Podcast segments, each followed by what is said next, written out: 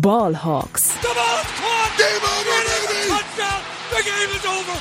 They are going nuts at Century League. Hey und herzlich willkommen zum offiziellen Podcast der German Seahawkers. Heute mit Max und Felix. Einen wunderschönen guten Tag und herzlich willkommen zu einer weiteren Folge Ballhawks, dem offiziellen Podcast der German Seahawkers. Mein Name ist Max Brending und heute endlich mal wieder an meiner Seite, ist schon sehr lange her in der Konstellation, der verehrte Felix Poser. Hallo, moin, Max.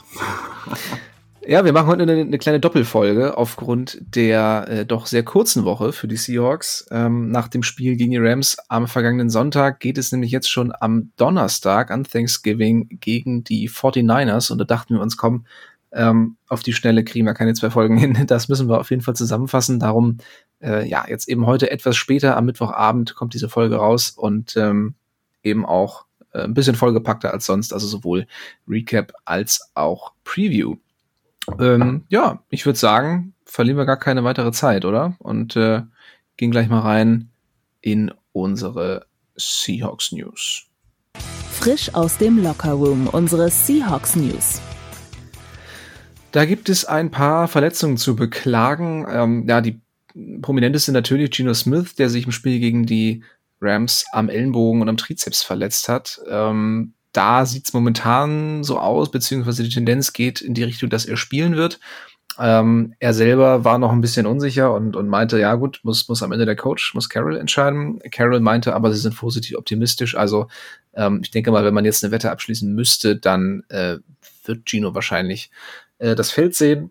Im Gegensatz zu Kenneth Walker, bei dem es relativ unwahrscheinlich ist. Also er ist noch nicht 100% outgeruled, aber ähm, mit seiner Bauchmuskelverletzung ist es sehr unwahrscheinlich, dass er spielen wird. Also da äh, haben wir dann wahrscheinlich Zach Charbonnet als den Leading Runner für die Seahawks. Ähm, ja, Felix, wie ähm, zuversichtlich wärst du denn, wenn Gino ausfällt und Drew Lock das Feld sieht? Ja, also ich glaube, dann wäre ich gar nicht zuversichtlich. also ähm, so ehrlich muss ich leider sein. Ähm, mit Drew Lock sehe ich nicht, dass wir gegen die 49ers irgendeine Chance haben. Ähm, ja, aber ich glaube, das geht vielen anderen Teams auch ähnlich. Wenn, wenn bei ihnen ihr Nummer 1 Quarterback ausfällt, dann wird es gegen die Niners schon schwierig. Ja, um, ähm, auch, auch mit dem Nummer 1 Quarterback wird es nicht ganz so einfach, aber da kommen wir natürlich nachher noch zu. Ähm, ja, also es gab ja viele, die so ein bisschen fast schon gefordert haben, so im, äh, unter den Fans, dass Drew Lock doch jetzt endlich mal seine Chance kriegen soll.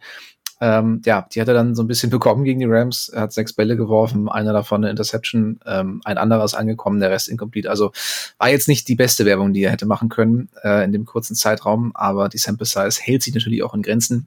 Äh, trotzdem sind wir uns, glaube ich, einig, dass wir gerne äh, Gino auf dem Feld sehen, selbst wenn er nur bei 90 Prozent ist. Das ist, glaube ich, immer noch ähm, erfolgversprechender als Drew Lock. Ähm, ja, eine weitere Verletzung von Jerry Greed ist leider eingetreten. Ähm, der Rookie Defensive Back hat sich das Kreuzband gerissen, damit Saison aus. Wer jetzt vielleicht nicht direkt auf dem Schirm hat, wer das ist, äh, Jerry Greed kam von einem sehr kleinen College, ähm, wurde sehr, sehr spät auch gedraftet von den Seahawks und hat. Runde. Wie bitte? Ich glaube in der sechsten Runde. Ja, ja, genau. Äh, ist aber ein sehr, sehr guter, also als sehr guter Special-Teamer tatsächlich hervorgestochen hat. Ich glaube, die zweitmeisten Special-Team-Tackles in der Liga. Ähm, also war da eine richtige Maschine und ähm, ja, ist jetzt eben leider verletzt. Ähm, wird nicht äh, mehr spielen können diese Saison, aber ja, wir drücken die Daumen für die nächste Saison, weil gerade Special Teams, ähm, darüber kann man sich ja immer empfehlen, auch äh, für Snaps äh, in der Defense. Und ähm, da würde ich ihn ganz gerne auch mal sehen, mal schauen, äh, was er da so zu bieten hat. Aber ähm, in den Genuss werden wir dann leider erst im nächsten Jahr kommen. Ähm, jemand, der wieder ins Training eingestiegen ist, ist Kobe Bryant. Der war auch auf der Injured Reserved Liste, hat jetzt drei Wochen Zeit, um ins aktive Roster wieder aufgenommen zu werden. Also auch da ähm, kommt zumindest auch mal jemand äh, von den Verletzten zurück. Und ähm, ja, kleine positive Nachricht nochmal zum Schluss. Und äh, ja, ich würde sagen, damit steigen wir direkt ein in den Rückblick des Spiels der Seahawks gegen die Rams. Let's Talk Turkey. Der Rückblick.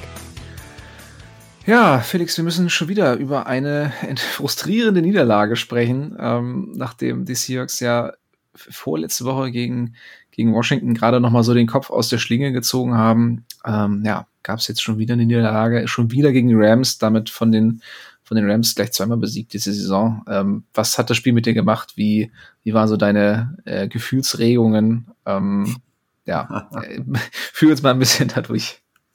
Ja, also es fing ja wieder echt super an. Ähm, da habe ich mich sehr drüber gefreut am Anfang. Ähm, sah sehr vielversprechend aus, aber dann kam irgendwie wieder das, dieses exakt gleiche Muster, was wir dieses Jahr gefühlt fast in jedem Spiel sehen, dass, dass wir dann so ein bisschen einbrechen, vor allem offensiv und irgendwie alles an der an der Defensive hängt und ähm, ja, diesmal hat es nicht, nicht gereicht ähm, und das ist echt ultra frustrierend, weil gegen die Rams verliert man echt ungern. Also ich meine, ich mag eigentlich keinen unserer Division-Rivalen gerne, aber also die Rams kann ich auch überhaupt nicht ab, muss ich gestehen. Und ähm, das tut schon echt weh. Also ich erinnere mich noch zurück an das, an das Spiel in der, in der ersten Woche und ach, da saß ich auch vor dem Fernseher und konnte es gar nicht glauben, äh, als, als das Spiel uns aus der Hand glitt und dieses Mal war es ja irgendwie ähnlich und es ist echt sehr frustrierend. Also zweimal gegen die Rams zu verlieren,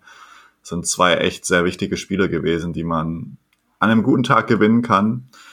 Und wir haben uns irgendwie, ja, wieder ein bisschen selber geschlagen. Ja, absolut. Also gerade auch in Richtung Playoffs ist natürlich jetzt ähm, sehr ärgerlich, zwei Spiele sowohl gegen den NFC-Konkurrenten als auch gegen den Division-Konkurrenten zu verlieren. Und die Rams sind ja auch noch nicht raus aus dem Playoff-Rennen. Also wenn die Seahawks jetzt, wir haben schon häufiger darüber gesprochen, äh, im Horror-Stretch der nächsten Wochen mit 49ers, Cowboys, 49ers, Eagles ähm, irgendwie ohne Sieg rausgehen, dann sind die Rams aber auch mal ganz schnell an den Seahawks vorbeigezogen, äh, je nachdem, wie es bei denen dann so läuft. Also das wäre wirklich ein ultra wichtiger Sieg gewesen ähm, in Richtung Wildcard-Rennen. Und ähm, ja, man hat es mal wieder nicht geschafft. Und du hast es angesprochen, es ging eigentlich ganz gut los. Aber das zieht sich wie so ein roter Faden durch die Saison der Seahawks, dass sie, dass sie nicht in der Lage sind, zwei Halbzeiten konstant ähm, einfach gut zu spielen. Also gegen Washington war es genau andersrum. Da haben sie in der ersten Hälfte ähm, kaum was zustande bekommen und äh, sind dann hinten raus nochmal so ein bisschen ausgebrochen.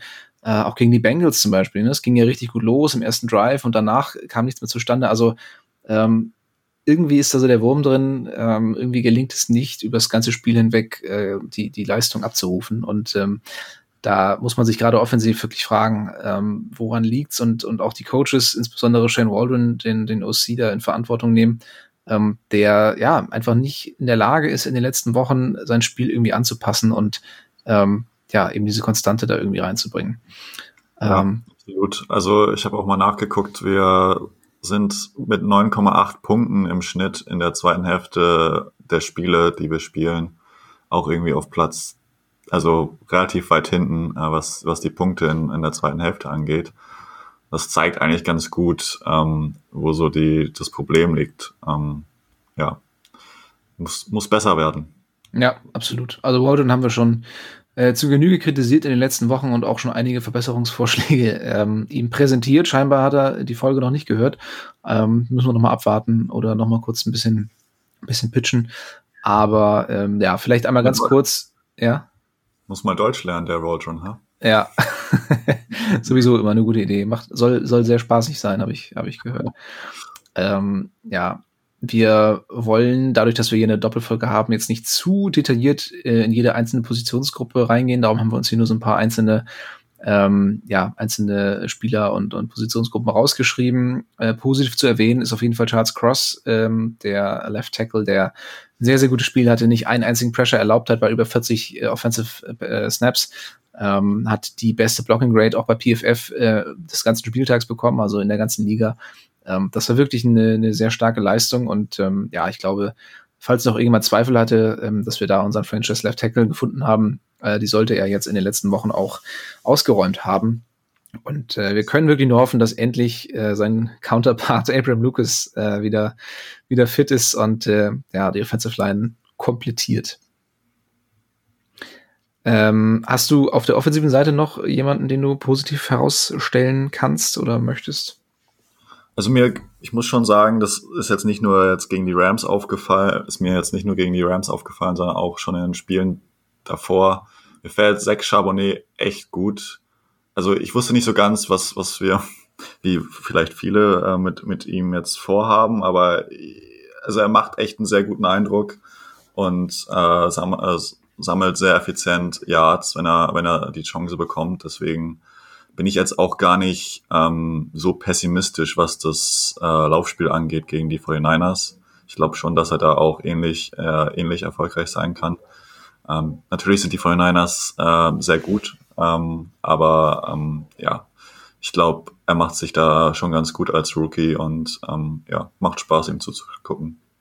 Ja, ich glaube, gegen die Rams waren es jetzt irgendwie äh, knapp unter vier Yards. Also das ist, ist jetzt keine, keine Glanzleistung, aber man, man kann da, glaube ich, ähm, einigermaßen zufrieden sein. Ist natürlich ein ganz anderer Typ Running Back. Ne? Also wir werden von ihm jetzt keine, keine 50, 60 Yard Läufe sehen, ähm, wie wir es bei Walker fast schon gewohnt sind. Ähm, aber ja, er ist eben jemand, der, der arbeitet, der seine Füße äh, seine Beine nicht, nicht, ne, er hört nicht auf, die zu bewegen, er wühlt sich immer noch mal ein bisschen weiter voran und ähm, das kann gerade in so, in so dreckigen Spielen, die in den Trenches dann irgendwie entschieden werden, natürlich enorm wichtig sein, ähm, wenn da jemand ist, der, der einfach arbeitet und ackert bis zum Schluss, ähm, der diese Physis mitbringt und das tut ähm, Chabonnet auf jeden Fall äh, noch mal ein Stückchen mehr als, als Walker. Von daher, ich bin auch sehr gespannt, ähm, wie es jetzt gegen die 49ers wird, ähm, wenn er mehr Snaps bekommt hatte ja sowieso schon in den letzten Wochen mehr Snaps als, als Walker ähm, und stand ja auch gerade dann im Two-Minute-Drill und bei Third Downs häufiger auf dem Feld. Also ähm, ja, seine Rolle äh, kann jetzt eigentlich nur noch ein bisschen größer werden. Äh, da bin ich auch sehr, sehr gespannt drauf. Äh, die Defensive. Ähm, Witherspoon, äh, Felix, hast du, hast du da was zu sagen? Schöne kleine Lobrede nochmal. Ja, also der macht ja eigentlich fast nichts falsch, ne? Ähm, so, da gibt es halt nicht, nicht viel, viel zu sagen, außer dass der ja wirklich wieder äh, sehr tolles Spiel gemacht hat gegen die Rams. Ähm, und ja, einfach echt diese Physis, die der mitbringt, äh, dieses, ich weiß nicht, hast du das Tackle gesehen, wo er da den einen quasi in die Luft hebt und dann ja, zu Boden ja. Ähm, schmeißt? Also das, das ist schon sehr eindrucksvoll für einen Cornerback ich weiß nicht. Also ich, ich wüsste gerade nicht, dass mir ein Cornerback einfällt, der wirklich so physisch äh, spielt, auch wenn er jetzt gar nicht mal so groß ist. Also er ist ja jetzt kein Richard Sherman von der Größe, äh, von den Maßen her. Ja. Ähm, von daher, das gefällt schon. Ja, definitiv. Also er lässt halt auch wirklich wenig zu. Also es ist nicht nur die physische Art und Weise zu spielen, sondern auch das Cornerback-Play selbst im Sinne von Coverage und, und Pass-Breakups und ich glaube, der hatte jetzt sechs Spiele mit, mit 25 oder weniger Yards zugelassen. Ähm, mehrere Pass-Breakups auch schon. Also ähm, der, der macht ganz, ganz viel Spaß. Ist auf jeden Fall ein sehr, sehr heißer Kandidat für äh, den Award des Defensive Rookie of the Year. Und ja, wenn Jalen Carter nicht ähnlich gut abliefern würde, dann würde man wahrscheinlich noch viel mehr über ihn reden. Ähm, Jalen Carter ja auch fast mit der Interception. ich weiß nicht, ob du es gesehen hast gegen die Chiefs.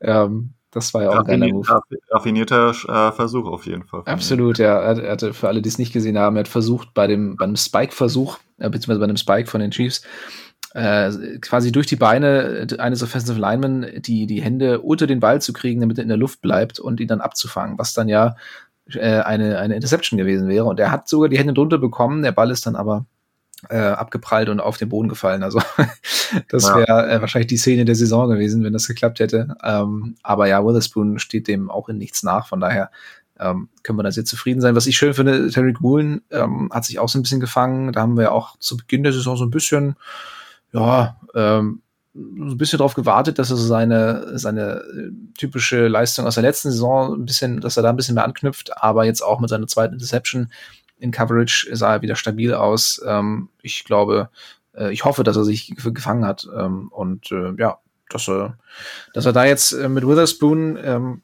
dieses geniale Duo bildet über die nächsten Jahre hinweg. Ja, zu den beiden kann man auch noch mal sagen, dass die echt eine richtig gute Saison spielen. Also Tariq ist zum Beispiel ähm, ein, in der Kategorie Passer-Rating gegen ihn, also was, was der Quarterback quasi für ein Passer-Rating hat, wenn er in seine Richtung wirft, ist er auch in der Top 10 in der NFL, ähm, hat, ist Nummer zwei, was äh, Yards äh, pro ähm, ja, Versuch auf, äh, auf ihn zu werfen angeht. Und Liverspoon ist äh, unter den Top 3, was äh, Pässe verteidigt äh, angeht und ähm, ja, spielt einfach eine überragende Saison. Ähm, beide sehr gut. Und unser dritter im Bunde, Trey Brown, ist auch nicht so schlecht. Hat ja jetzt schon zwei, zwei Interceptions äh, gefangen dieses Jahr. Von daher ähm, Wird spannend äh, am Don Donnerstag auf Freitagnacht äh, gegen die 49ers. Ja, wie, wie spannend das wird, da reden wir natürlich gleich nochmal drüber. ähm, ja, du hast ja auch nochmal rausge, rausgearbeitet hier in unserem Vorbereitungssheet. Einer der größten äh, Gegner der Seahawks ähm, war gar kein Spieler, sondern äh, die gelbe Flagge. Was war denn da los? Ja, also es war, wie man so, so sagt, ne, so ein Flaggen, äh, eine Flaggenparty. Gelbe Sagt Flaggen. man das so? Ich weiß nicht. äh, ich habe gerade, äh, ja, mir ist der Begriff nicht mehr eingefallen, aber es, es gibt auf jeden Fall viele Flaggen bei den Seahawks. Es ist relativ gelb auf dem, auf dem grünen Rasen, äh, wenn die Seahawks spielen. Ähm, und das ist ein ziemlich großes Problem, weil wenn du immer wieder Strafen bekommst, dann zerhaust du dir Drives. Ähm, das haben sie am Sonntag ähm, mal wieder geschafft. Und am Ende konnte die Defense auch nicht ohne Flaggen auskommen. Da mag der eine oder andere sagen, dass das ähm, ein bisschen ja, ungerechtfertigt war, dass es da bei dem einen oder anderen Play eine Flagge gab gegen die Seahawks Defense. Aber es kam nun mal so und ähm, die Seahawks haben die meisten Penalties in der gesamten NFL dieses Jahr. So gewinnt man keine Spiele auf Dauer und ähm, schadet sich nur selbst. Ähm, und ja, braucht mehr Disziplin, was das angeht. So, ja, so absolut. Also man muss sagen, einige der Flaggen waren auch ein wenig zweifelhaft, etwas schmeichelhaft. Ähm, bin kein Fan davon, die, die Schiedsrichter irgendwie verantwortlich zu machen für Niederlagen, aber ähm, ich weiß nicht, so die eine äh, Pass Interference gegen, gegen Witherspoon in der Endzone fand ich ähm, ziemlich lächerlich, als Nakua da über seine eigenen Beine gestolpert ist. Ähm, weiß ich nicht, was, was die da gesehen haben. Ähm, das, ja, weiß ich nicht, ob es jetzt um die Spiel entscheidend ist, aber es hat auf jeden Fall den, den Rams in dem Moment für, zu Punkten verholfen. Und ähm, sowas tut natürlich immer weh, aber insgesamt hast du auf jeden Fall recht. Also ähm, über 100 Yards an Strafen, das ist absolut, absolut indiskutabel und so ähm, schießt man sich dann wie immer eben auch selbst ins Bein. Ähm, ja, vielleicht einmal ganz kurz noch, ähm, dieser, dieser letzte Spielzug von den Seahawks, der wurde ja auch viel diskutiert. Ähm, die Kommunikation ist irgendwie abgebrochen zwischen Gino und ähm, äh, Shane Waldron und äh, die Seahawks callen äh, mit äh, doch ein wenig, ja, wenig Zeit auf der Uhr ein, ein Laufspiel. Ähm, und im Endeffekt waren es dann nur irgendwie zwei Yards. Äh, und Jason Myers musste aus 55 Yards ran, hat äh, verschossen. Äh, wie hast du das gesehen? Also ähm, hättest du dich in dem Moment äh, über einen Spike gefreut oder irgendwie einen schnellen Shot in die Endzone oder nach außen? Wie, wie hättest du die Situation gehandhabt? Ja, also ich muss sagen, dass ich nicht ganz verstehe, warum, also Ginos Argumentation war ja, dass, dass das Play, was er dann irgendwie, also dieser, dieser Run, den er dann gecallt hat, dass das das Play war, was er quasi auf dem Schirm hatte in dieser Situation. Und da frage ich mich, warum er einen Run-Play bei auslaufender Uhr kurz vor Ende des Spiels auf dem, auf dem Schirm hat. Also warum, warum war das in seinem Kopf, was er jetzt irgendwie. Ja, er meinte, glaube ich, irgendwie, es war das schnellste Play, das er im Kopf hatte oder so. Oder irgendwie das, ja, was er am schnellsten um, callen konnte. Ja, aber also da verlierst du ja Zeit oder es hätte ja noch ja, was Schlimmeres passieren können, als das, ja. also es hätte ja sogar dazu führen können, dass sie gar nicht mehr in der Lage sind, ähm, dann den, den äh, das Field Goal zu, äh, zu kicken. Ja. ja, es ist irgendwie ähm, echt, ja, komische Situation. Ich wünsch, ich würde mir denken, dass man da direkt immer auch als Quarterback an einen Pass-Play denkt oder du spikest den Ball, aber nicht an einen Run, weil du da halt sehr viel Zeit verlierst. Ähm, ja, komische Situation. Auch etwas, wofür man Shane Roderick kritisieren kann, dass Gino in der Situation nicht direkt an ein besseres Play denkt. Ja, oder, oder Gino kann man dafür auch kritisieren. Also man muss sagen, die Formation der Rams hat schon zu einem Run eingeladen, ähm, aber es war auch einfach sehr, sehr schlecht geblockt. Also wenn Chabonnet an dieser ersten Reihe vorbeigekommen wäre, wäre dahinter sehr, sehr viel freies Feld gewesen. Von daher kann ich den Grundgedanken schon verstehen, weil die Seahawks sind ja nicht auf den, auf den Sieg durch den Touchdown gegangen, sondern sie wollten ja eine, eine bessere Position äh, für den fürs Field Goal bekommen. Und ähm, wenn Chabonnet da irgendwie zehn Yards macht, ähm, oder elf, was auch immer, dann äh, ist natürlich die Position für, für Myers bedeutend besser. aber er wurde halt früh gestoppt nach zwei Yards und ähm, ja, Zeit lief runter und dann musste er halt aus über 50 ran. Und Myers hat ähm, ja die Saison echt auch immer so ein Auf und Ab, ne? Also manchmal hat er Spiele, da hat er, ich glaube, ihm fünf Dinger reingehauen, ähm, dann hat er aber auch in einem anderen Spiel schon mal zwei verschossen. Also ähm, das ist äh, gut. Ja. Also ich, ich würde da Myers jetzt nicht für kritisieren, dass er, du sagst 55 Yards waren es am Ende. Mhm. Also er hat davor ja auch alle Field Goals gemacht und auch welche, die über 50 Yards waren. Ich glaube, das erste oder so war 52 Yards oder ah, so. Okay. Ähm, wenn ich mich nicht falsch erinnere. Ja, es Aber, kommt da ja, vieles zusammen. Also, ne, ja. alles davor war schon Mist und dann äh, verschießt Myers halt auch, ähm, wo man vielleicht sagen kann, an einem guten Tag macht er den vielleicht und ja. Absolut. Also, wo ich mir dann auch, äh, wenn du jetzt eben gesagt hast, da das war, also es war eine gute, rein technisch gesehen eine gute Idee, dann äh, da zu laufen.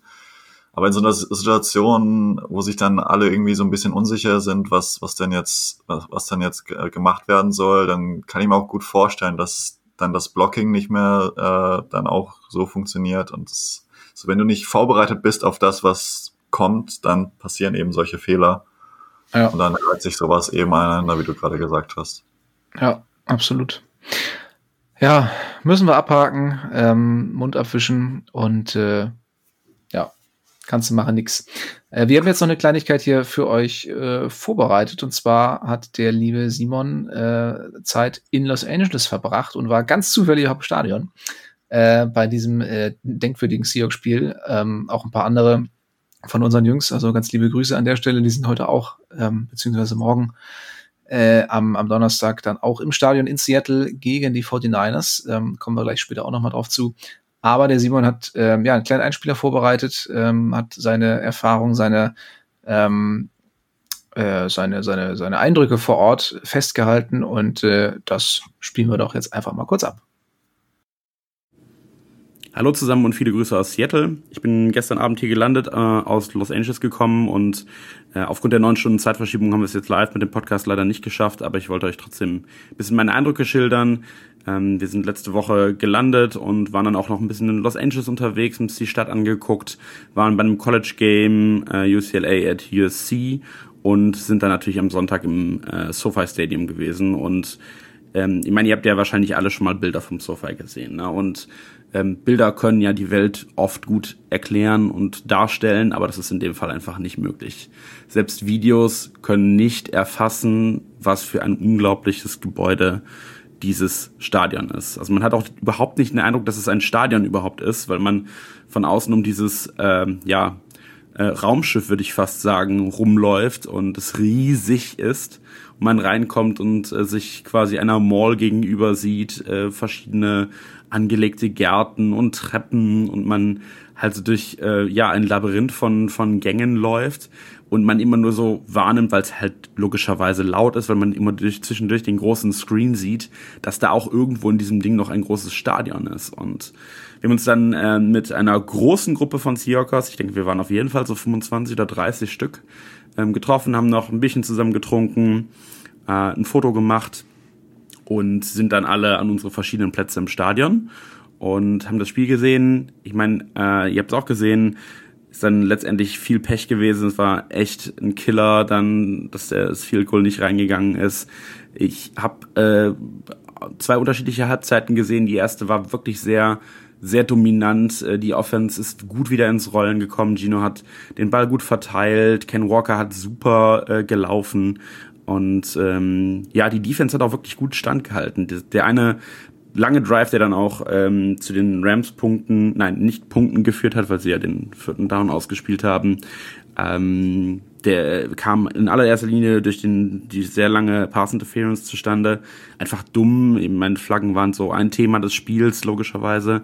Ähm, aber ansonsten sah die Defense wirklich gut aus. Und ja, es ist dann leider in der zweiten Halbzeit gekippt. Dann kam die Verletzung von Ken Walker dazu, die Verletzung von Gino dazu. Äh, und schon bricht äh, das, das sehr wackelige Konstrukt auch schon wieder in sich zusammen. Ähm, Drew Lock kann man jetzt keine Vorwürfe machen, kalt dann reinzukommen und äh, dann kurz was, kurzfristig was abliefern zu müssen, das ist äh, auch äh, eine sehr undankbare Aufgabe. Ähm, aber ich glaube, man konnte auch trotzdem sehen, dass äh, Drew Lock vermutlich nicht die Lösung auf Quarterback ist. Ähm, ja, dann kam Gino für den letzten Drive wieder rein und wir dachten alle schon so, okay, er bringt uns wenigstens in die Position, das Spiel zu gewinnen. Ja, und dann äh, dieser Kick, das war natürlich echt traurig. Ähm, ich konnte es gut, gut sehen, äh, leider auch recht früh dann sehen, dass der Ball wohl nicht reingeht. Ähm, und ich habe neben einem sehr netten Rams-Fan äh, gesessen und die ganze Zeit mit ihm gequatscht während des Spiels und der hatte dann Freude, ich nicht so und äh, dann sind wir danach noch ein Bierchen trinken gegangen auf den Frust und ähm, ja, leider, leider gar nicht so cool. Ähm, ja, aber was, was das Spiel angeht, da werden, werden die Jungs euch sicherlich noch ein bisschen mehr zu erzählen können. Äh, ich möchte vor allem auch nochmal gucken auf Seattle. Wir sind jetzt mit über 100 Mitgliedern der German Seahawkers diese Woche in Seattle und gucken uns das Thanksgiving-Spiel an, haben verschiedene Aktivitäten hier in der Stadt geplant. Äh, unter anderem gibt's am Mittwochabend eine äh, International Party mit äh, ein paar Special Guests und äh, wo alle internationalen Fans der Seahawks, die eben jetzt äh, zu dem Spiel in der Stadt sind, zusammenkommen. Da werden wir auf jeden Fall 70, 80 Leute sein äh, in, in einem Pub äh, und äh, da freue ich mich total drauf. Am Donnerstag hat einer aus der Gruppe einen, einen Thanksgiving Lunch organisiert. Das heißt, wir gehen morgens erstmal auch oder mittags erstmal in den Pub und essen ganz traditionell amerikanisches Thanksgiving Essen und gehen dann von da aus eben rüber in Richtung Stadion. Seattle ist eine tolle Stadt, die man auch fußläufig sehr gut erkunden kann und werden dann da eben ähm, uns noch so ein bisschen aufwärmen in den verschiedenen Spots, die es da so gibt rund um das Stadion. Ein paar, ein paar, ich glaube 18 Leute haben tatsächlich auch einen Field Pass bekommen können, also vor dem Spiel zum Aufwärmen aufs Spielfeld. Und ähm, ja, die anderen gehen dann eben später auch in den Block und dann feiern wir zusammen hoffentlich eine Riesenparty. Das Spiel gegen die 49ers wird hart genug. Ähm, und äh, ja, schauen wir und hoffen wir, dass wir es gewinnen. Ansonsten haben wir als Rahmenprogramm noch Stadionführungen an zwei verschiedenen Stellen und sind natürlich auch so äh, die ganze Zeit im Austausch, sind ganz, eben ganz viele Deutsche in der Stadt, das ist immer cool. Und ähm, ja, freuen uns sehr, hier ein paar schöne Tage gemeinsam zu erleben und hoffentlich das Spiel gegen die 49ers am Donnerstag zu gewinnen. Drückt uns die Daumen, dass wir einen schönen Abend haben, damit auch ihr einen schönen Abend habt und äh, dass wir das Spiel siegreich gestalten ist das erste Thanksgiving-Spiel, was die Seahawks jemals hatten. Dementsprechend ist auch das Line-Up. Äh, ihr habt es vielleicht gesehen, Steve Aoki legt in der Halbzeit auf, also jemand, den man durchaus kennt. Und äh, ich bin mir auch ganz sicher, dass es rund um das Spiel noch sehr viel zusätzliches Rahmenprogramm gibt, viele Möglichkeiten, Erinnerungen zu erhalten. Das ist bei den Nachtspielen eigentlich immer so. Gerade wissen wir noch nicht, in welcher Trikotfarbe die Seahawks auflaufen, aber das könnte ich mir auch gut vorstellen, dass das äh, ein Action Green wird. Ja, soweit aus Seattle äh, als kleiner Reisebericht. Äh, ich hoffe, ähm, ihr habt alle auch eine gute Zeit äh, in Deutschland und allen, die aus den Staaten äh, zuhören, brülle ich ein Go Hawks entgegen. No Repeat Friday, die Vorschau. Ja, vielen lieben Dank, Simon, an der Stelle. Und äh, wir werfen einen Blick voraus auf das Spiel des Seahawks gegen die 49ers. Es ist Thanksgiving und die Seahawks spielen das erste Mal seit neun Jahren mal wieder ein Thanksgiving-Game. Äh, damals tatsächlich auch gegen die 49ers. Äh, Felix, ich weiß nicht, hast du damals schon Football geschaut? Um, ich habe da gerade angefangen, aber das Spiel habe ich nicht gesehen. Ja, um, ja, ja, bei mir genauso. Ich habe auch so zwei, um 2012, 2013 habe ich, hab ich angefangen. Ja. Ähm, aber nee, das leider auch nicht live gesehen damals. Äh, aber die Bilder kennt man ja, ne? Also Sherman und Wilson, die da äh, in Santa Clara auf dem Feld äh, Truthahn essen. nach einem nach einem furiosen 19 zu 3 Sieg. Ähm, Sherman damals äh, zwei Interceptions gefangen und äh, null Yards zugelassen. Also das war auf jeden Fall eine eine kleine Demütigung für die 49ers. Und ähm, ich hätte jetzt nichts dagegen, wenn es heute auch wieder so läuft. Aber erzähl mal, wie ist so deine grundsätzliche Einschätzung, bevor wir detailliert in die Matchups gehen. Ähm, wie siehst du die 49ers äh, Stand jetzt und ähm, wie siehst du die Chancen der Seahawks im Thanksgiving Game? Ja, also die Niners, die haben ja einen super Saisonstart gehabt, fünfmal gewonnen ähm, und dann hagelte es diese drei Niederlagen am Stück, so ein bisschen komplett aus dem Nichts, ähm, zumindest aus, aus meiner Sicht heraus. Ähm, ja, und dann sind sie zurückgekommen aus ihrer Bye Week und haben zweimal in Folge gewonnen und jetzt äh, kommen sie mit diesen zwei Siegen ähm, mit einer breiten Brust wahrscheinlich nach Seattle. und äh, haben ja jetzt auch noch für Chase Young getradet, ähm, kurz vor der Trade Deadline. Ja, scheint, als würden sie, also aus meiner Sicht sind sie den Seahawks weiterhin überlegen und auch der Favorit in diesem Spiel. Ähm, ja, also ähm, ich, ich glaube, dass sie, dass sie es ja wieder versuchen, in den Super Bowl zu kommen und dann mal schauen, ob es dieses Mal reicht. Ähm, aber ich sehe die 49ers schon noch ähm, vor den Seahawks. Ich bin gespannt, ob wie es ausgeht, weil ich glaube schon, dass die Seahawks besser sind als letztes Jahr. Letztes Jahr haben wir dreimal verloren gegen sie ähm, und die 49ers haben uns quasi unsere Saison dann auch beendet. Ähm, genau, also ich bin mal gespannt, wie es, äh, wie es dann äh, ähm, am Donnerstag äh, aussieht. Aber ähm, ja, wer weiß, vielleicht haben wir ja eine Chance. Ja, eine Chance ähm, haben die Seahawks, glaube ich, in jedem Spiel, zumindest äh, wenn, man's, wenn man sich das vorher auf dem Papier anschaut. Gegen die Ravens dachte ich auch, wir haben eine Chance, aber naja. ähm, das, äh, da, darüber reden wir jetzt nicht mehr. Äh, ja, die 49ers äh, für mich auch leider wieder einer der Top-Favoriten. Ähm, ich hatte so ein bisschen gehofft auch, dass die, dass diese Schwächephase mit den drei Niederlagen, dass das noch ein bisschen länger anhält, aber sind ja leider pünktlich wieder in Bestform ähm, inklusive ja ähm, dem neu erworbenen Chase Young und äh, einem Brock Purdy, der ähm, ja gefühlt in der letzten Woche komplett fehlerlos gespielt hat und ähm, äh, ja jetzt eben sich anschickt, gleiches auch gegen die Seahawks zu wiederholen. Ähm, ich denke auch, dass die 49ers versuchen werden, in den Super Bowl zu kommen. äh, und ja, zusammen mit den Eagles sicherlich auch momentan äh, Top-Favoriten. Die Lions sicherlich darf man nicht vergessen, aber irgendwie habe ich die Lions. Die Lions sind zwar gut, aber hast, also hast du sie so richtig auf dem Schirm? So für den ganz großen Wurf? Weil ich irgendwie nicht. Nee, ich auch nicht. Also die sind zwar da, ne, auch 8-2 stehen die Lions. Ich war voll überrascht, als ich ja. das bei, bei Down to Talk gehört habe. So, wir haben gegen sie gewonnen. Wir haben ja. gegen sie gewonnen. Ja, wenn sie so. gewinnen, sind wir Super Bowl-Sieger, Besieger. So sieht's aus. Dann sollte, sollten die doch mal gewinnen. Ne? Ich Wenn denke auch. Also den gönne ich es am ehesten noch. Ja. ja. nee, genau. Ähm, aber ja, die von den ist leider wieder äh, sehr, sehr stark diese Saison. Ähm, ja, schauen wir uns ein bisschen die, die einzelnen Matchups an, die wir äh, sehen äh, in diesem Aufeinandertreffen. Zum einen natürlich, wir haben es eben schon angesprochen, äh, die Disziplin der Seahawks gegen die, gegen die Schiedsrichter, beziehungsweise gegen die gelben Flaggen der Schiedsrichter. Ähm, das, das muss sich einfach bessern. Also die Seahawks waren eigentlich nie dafür bekannt, ähm, so unglaublich viele Strafen zu bekommen. Jetzt sind es mit 76 die meisten der NFL. Ähm, und so langsam reizt dann eben auch. Also klar, ist ein junges Team und, und so ein paar Disziplinlosigkeiten treten da sicherlich mal auf, aber das Ganze ist ja auch nur witzig bis zu einem gewissen Grad, indem man dann wirklich merkt, ey, das kostet uns hier die Spiele. Also äh, wenn da einer mal ein bisschen durchdreht oder, oder ein bisschen übermotiviert ist, völlig in Ordnung. Aber irgendwo ähm, muss man eben die Grenze ziehen und ja, ähm, das, das ist jetzt der Fall. Also ähm, das, das muss jetzt auf jeden Fall aufhören. Und äh, ich bin mal sehr gespannt, ob es gegen die 49ers äh, ein erster Schritt in die richtige Richtung wird.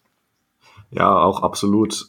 Ja, auch irgendwie ein Punkt von Pete. Also er setzt ja auch immer darauf, diesen sauberen Football zu spielen, also keine dummen Fehler zu machen und solche Flaggen, wenn die sich so häufen in der, in der Zahl, äh, in der sie sich aktuell häufen, sind Sachen, die kann man ganz einfach abstellen und dadurch erhöht man seine Chance ungemein, ein Spiel zu gewinnen. Und ähm, deswegen hoffen wir mal, dass es sich möglichst im Spiel gegen die 49ers komplett ändert und wir solche Probleme nicht mehr haben. Ähm, aber ich bin zuversichtlich, dass, dass dieses junge Team auch bald ähm, lernen wird. Und es ist faszinierend, wie lange man über, über Flaggen reden kann, oder? Das, also, ja. ja. mach, mach gerne mal weiter mit dem nächsten Punkt. Ja, ähm, der andere Punkt, über den haben wir auch schon gesprochen. Ähm, es geht so ein bisschen um die Seahawks Offense und, und Shane Waldron und die zweite, zweite Hälfte. Ähm, wir haben es gegen die Rams gesehen, aber auch schon in anderen Spielen. Vorhin äh, haben wir es ja schon angesprochen, dass wir meist gut in die, in die Spiele starten, im ersten Drive äh, eventuell sogar schon scoren, einen Touchdown machen ähm, und dann, je länger das Spiel andauert, desto schwieriger tun wir uns. Ähm, und ähm, ja, es ist es muss, muss sich was ändern. Also wir müssen in der, in der Lage sein, gegen Teams, die ihre, ähm, ja, die Anpassung äh, vornehmen gegen uns ähm, auf unsere ja, Versuche, sie zu attackieren, äh, reagieren. Wir müssen in der Lage sein, darauf immer weiter zu reagieren, weil ohne das äh, machen zu können, wird es schwierig ähm, äh, auf, auf Dauer. Ähm, und so kann man ja wohl übel ähm, in den Playoffs wahrscheinlich nicht weit kommen, wenn, äh, wenn diese Fähigkeit, ähm, ja, wenn du das nicht kannst. Ja, da müssen wir erstmal hinkommen in die Playoffs. Ähm, wer uns dabei auf jeden Fall helfen kann, ist Kenny McIntosh, denn der gute Mann, der Running Back, unser Rookie, wird höchstwahrscheinlich endlich sein Debüt geben. Äh, Kenneth Walker ist ja höchstwahrscheinlich nicht dabei, darum, ähm, ja, denke ich mal, wird da auf Running Back ähm, Kenny McIntosh Season angebrochen werden und ähm, ich hoffe, DJ Dallas kriegt so wenig Snaps wie möglich.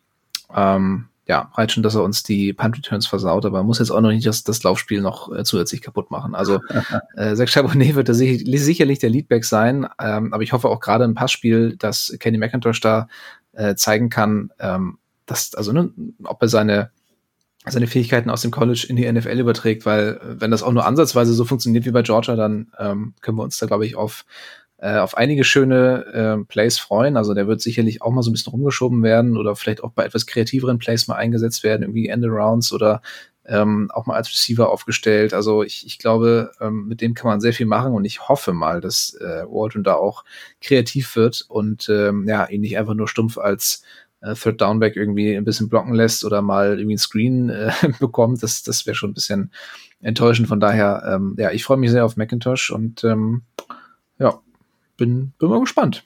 Wie sie Hatte ja auch eine super, super Preseason, also ja, bis er sich verletzt hat oder Trainingcamp war, war ja einiges zu hören von ihm. Hoffen wir ja. mal, dass er wirklich so äh, das, das hält, was er, was er verspricht. Definitiv, ja.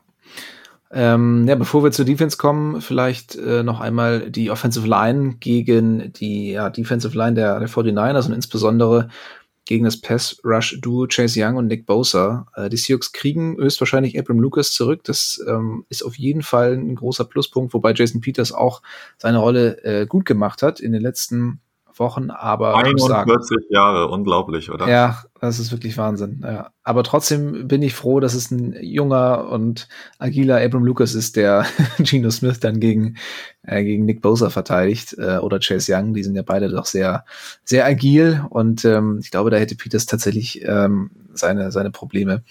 Ähm, mhm. Ja, ich ähm, hoffe sehr, dass, äh, dass, dass Gino da ein bisschen mehr Zeit bekommt und, und äh, Waldron natürlich auch die Konzepte so anpasst, ähm, dass er schnelle, schnelle Optionen hat, weil mit Bosa und Chase Young ist definitiv nicht zu spaßen. Ähm, ja, aber nur das noch was notiert zu, zu Ginos Sack Rate. Da ist er ja auch ein bisschen ähm, effizienter geworden, was es darum geht, ähm, ja, Sacks zu, zu entkommen. Ja, absolut. Also letztes Jahr hatte er bei 7,5, äh, 7,4 Prozent seiner Pass, Passversuche ähm, wurde er gesackt. Ähm, das war die, der zwölfthöchste Wert, ähm, also nicht unbedingt so gut. Und ja, hat jetzt dieses Jahr sich dabei ordentlich äh, deutlich besser angestellt. Und dieses Jahr ist diese Sack Rate nur noch bei 5,9 Prozent. Und das entspricht dem zehntbesten Wert ähm, jetzt. Und ähm, ja, da kann man sich sehr darüber freuen, dass Gino daran äh, gearbeitet hat, eben diesen Sex zu, äh, zu entgehen. Und äh, dieser Unterschied in dieser, dieser Sack-Rate ist auch besonders beeindruckend, wenn man weiß, dass, dass äh, Gino dieses Jahr deutlich häufiger unter Druck steht als letztes Jahr. Von daher ähm, kann man ihn da auch mal loben äh, bei der, all der Kritik, die er zuletzt ähm, erhalten hat. Absolut, ja. Statt Sex wird es dann halt Intentional Grounding, aber ähm, das, äh, das nur, nur in einer Situation. Ähm, ja, auf der anderen Seite des Balles haben wir natürlich die Secondary der Seahawks oder insgesamt so ein bisschen die, ähm, die, die Passverteidigung, die mit dem vielköpfigen Monster der 49ers irgendwie zurechtkommen muss.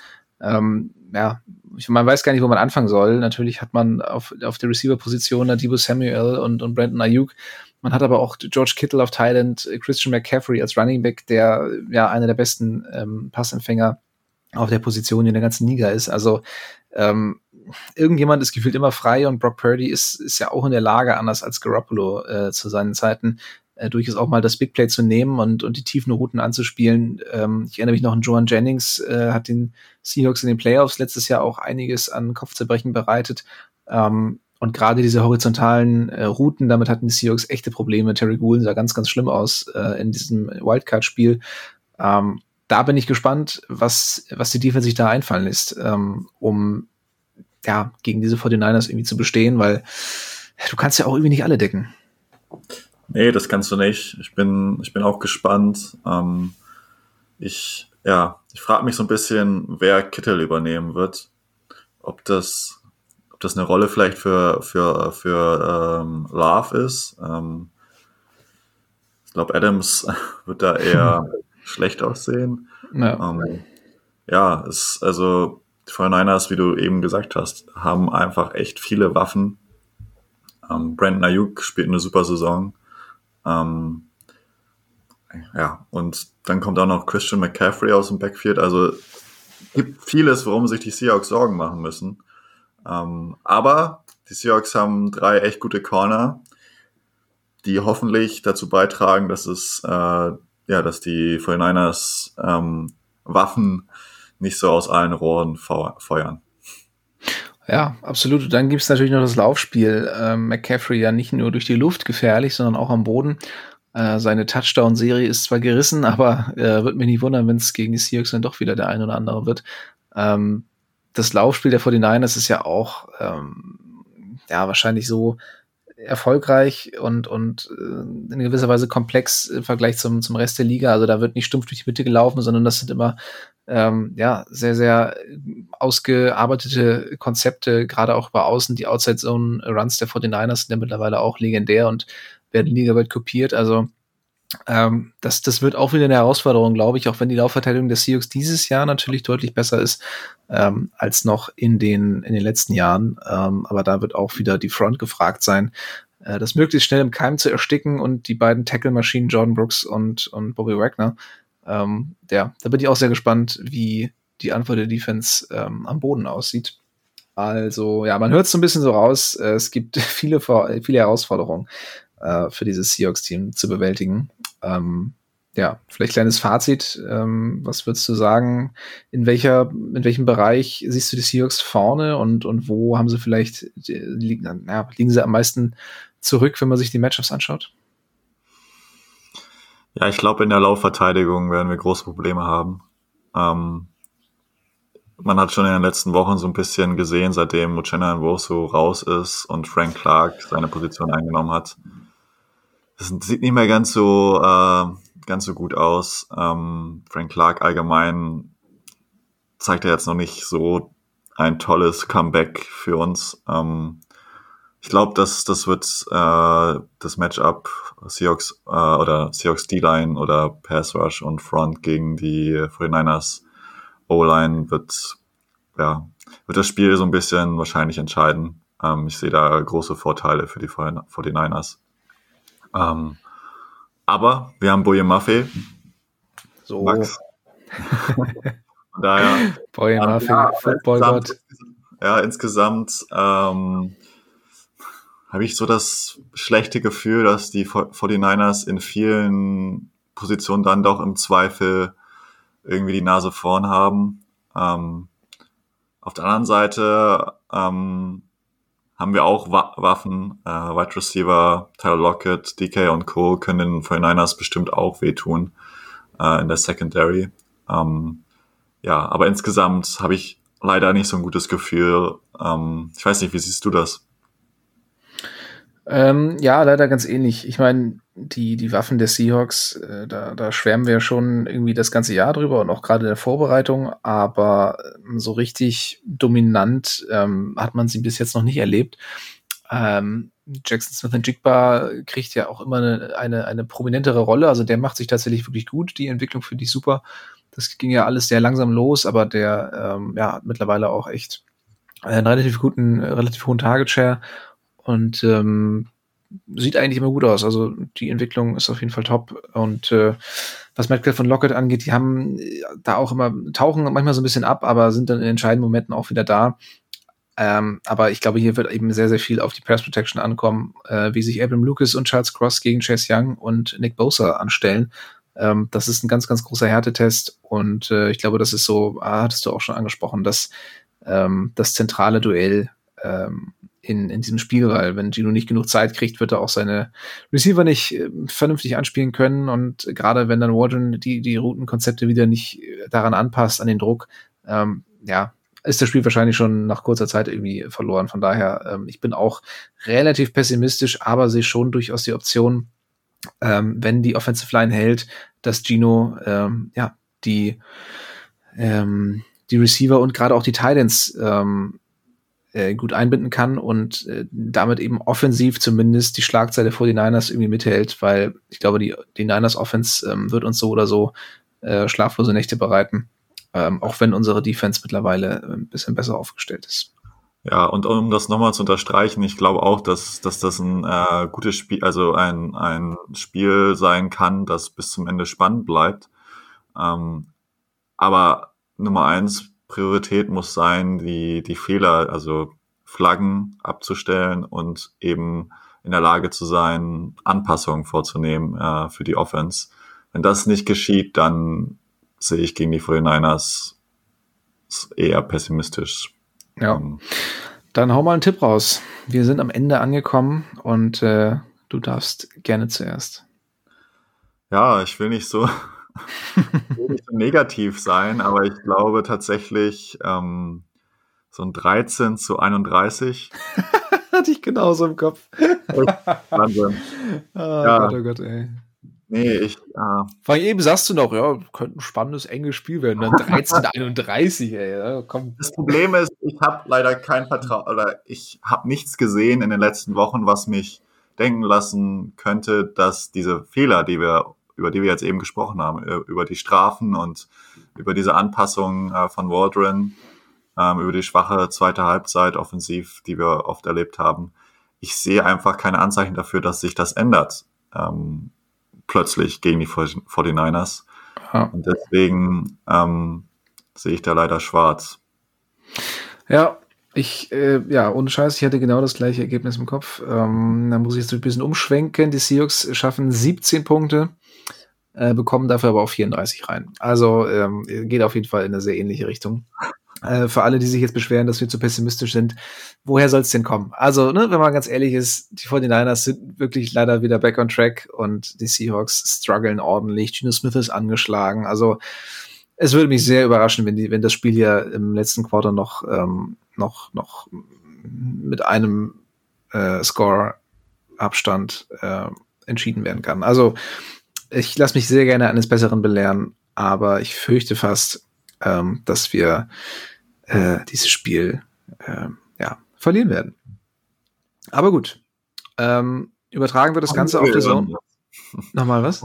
Hoffentlich irren wir uns. Ja, das sowieso. Ich irre mich immer gerne, was das angeht. Ähm, übertragen wird das Spiel auf The Zone und dem Game Pass. Also ihr braucht ähm, ein Abonnement. Äh, Game Pass allerdings momentan relativ günstig für, ich glaube, 45 Euro äh, für den Rest der Saison zu haben. Ihr müsst nur aufpassen, dass ihr da die, die richtige Version auswählt. Ähm, nicht 45 pro Monat, sondern äh, insgesamt. Da äh, muss man ein bisschen aufpassen, glaube ich. Habe ich mir sagen lassen. Also Augen auf bei der, ähm, bei der Produktwahl.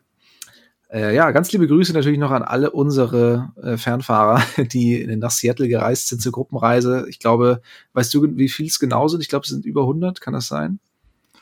Das kann sein. Wie viele es genau sind, weiß ich leider auch nicht. Ja, also wirklich eine, eine große Truppe an German Seahawkers, die ähm, unter Führung des Präsidenten Lukas äh, nach Seattle gereist sind und ähm, ja, das Team dann vor Ort supporten. Und ähm, ja, geniales Spiel haben sie sich ausgesucht, auch wenn wir den Seahawks keine allzu großen Chancen ausrechnen, aber ähm, eine Rivalität an Thanksgiving, das ist schon was ganz Besonderes. Von daher, ähm, wie gesagt, wünsche ich Ihnen allen ganz, ganz viel Spaß, liebe Grüße und bringt den Sieg mit nach Hause. Äh, wir verabschieden uns hier wie immer mit einem gemeinsamen Go Hawks. Go Hawks. Touchdown Seahawks! Weitere Infos zu den German Seahawkers gibt's natürlich auch auf unserer Website unter germanseahawkers.com.